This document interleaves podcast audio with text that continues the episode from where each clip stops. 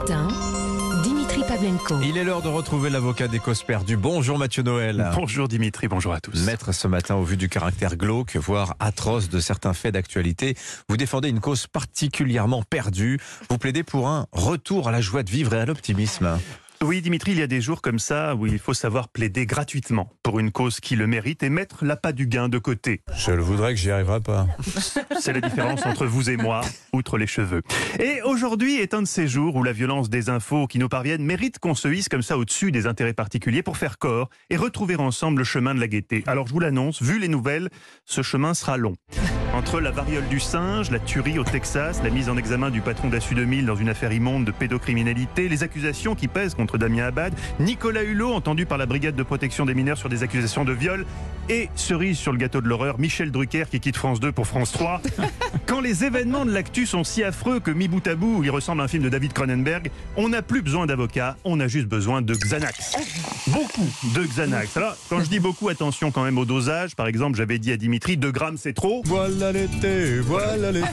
Voilà Oui, l'été, yeah. Yeah, yeah. Alors, il, il m'a pas écouté, voilà le résultat. Sinon, bien dosé, euh, le Xanax peut vous aider à traverser cette période difficile. Le Xanax est aussi, autre méthode, pensez très fort à quelqu'un qui est encore plus dans le pétrin que vous.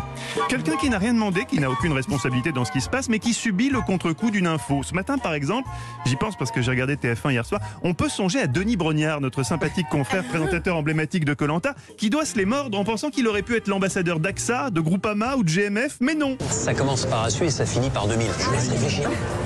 Assu 2000, partout, pour tous. Eh bien, autant vous dire que depuis deux jours, pour Denis, moralement, c'est pire que l'épreuve des poteaux. Il en a gros sur le totem. Pensez aussi à Jordan Bardella, qui, interrogé sur le cas Mbappé, tout le monde a été interrogé sur le cas Mbappé, a, salu- a salué hier un modèle d'assimilation, alors que Kylian est né à Bondy, ce, qui lui, ce que lui faisait immédiatement remarquer le journaliste, obligeant Jordan à bluffer comme quand t'as une paire de trois au poker et que l'autre a fait all-in, en lançant à la va-vite au journaliste. Oui, oui, mais sa mère est sénégalaise. et sa mère est française, c'est son père qui est originaire d'Afrique, mais du Cameroun, du Cameroun qui est, c'est vrai, ne pinaillons pas, une forme de Sénégal plus au sud.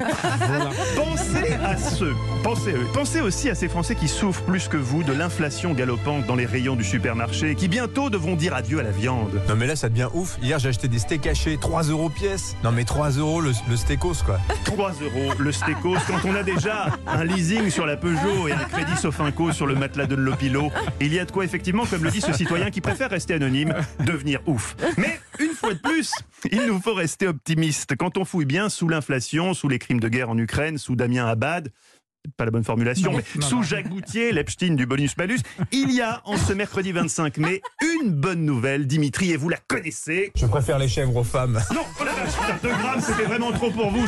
J'aurais- dû vous demander votre poids. Non, une bonne nouvelle qui tient en quelques notes, bien sûr.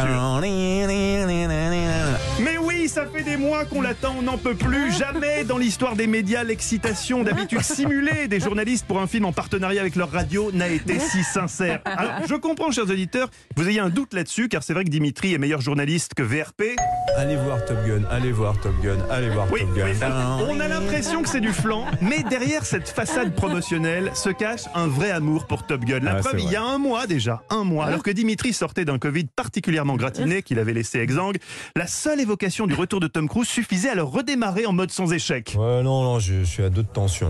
J'ai du mal à récupérer là. Maverick, fin du mois, la suite de Top Gun. Non c'est pas vrai.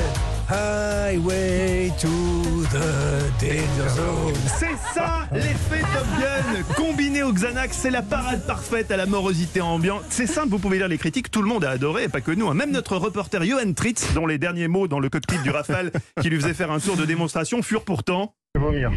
Ok. Vomir. Ce qu'il fit, mais avec panache.